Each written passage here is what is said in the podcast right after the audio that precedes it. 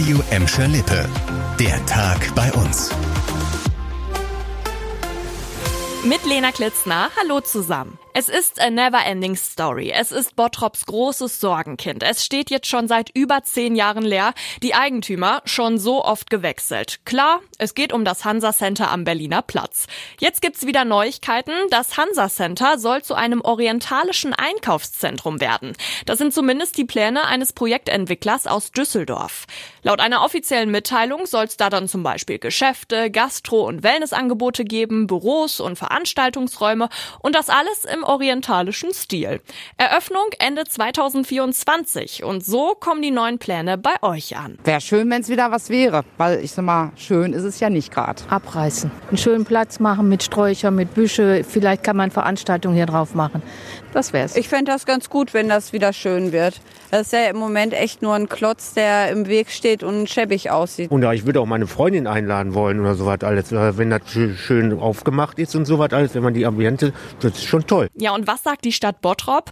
Die steht den neuen Plänen für das leerstehende Hansa Center offen gegenüber.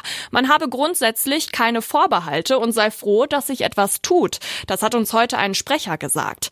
Wir bleiben gespannt und wir schauen mal, was wird. Zweimal wurde jetzt schon ein Lebensretter für den leukämiekranken Max aus Gladbeck gefunden und schon zweimal dann das. Die Ärztin kam rein und sagte, Ray, wir haben jemanden am nächsten Tag, ja, es tut mir leid. Ich habe selber noch nie so erlebt, aber wir haben doch niemanden mehr. Die Suche nach einer passenden Stammzellspende, die geht also weiter.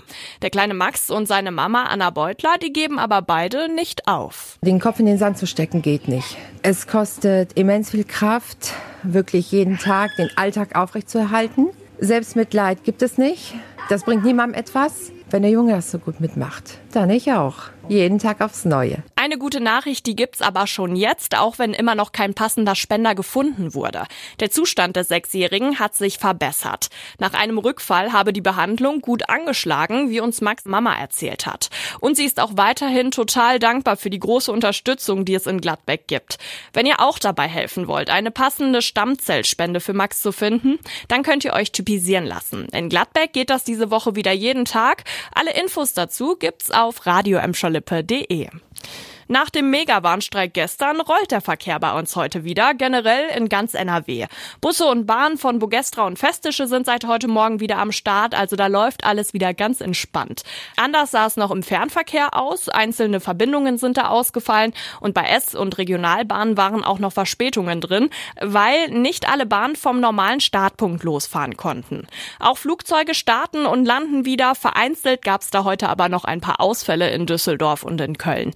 Dass die Gewerkschaften Verdi und EVG den bundesweiten Nahverkehr gestern so gut wie lahmgelegt haben, das könnte nochmal passieren. Parallel ging gestern die dritte Runde der Tarifverhandlungen für den öffentlichen Dienst los. Und wenn es bis Mittwoch keine Einigung gibt, dann drohen die Gewerkschaften mit längeren Streiks. Und dann könnte es bei uns wochenlange Probleme geben, zum Beispiel wieder bei den Bussen und Bahnen, aber auch bei der Müllabfuhr oder in den städtischen Kitas.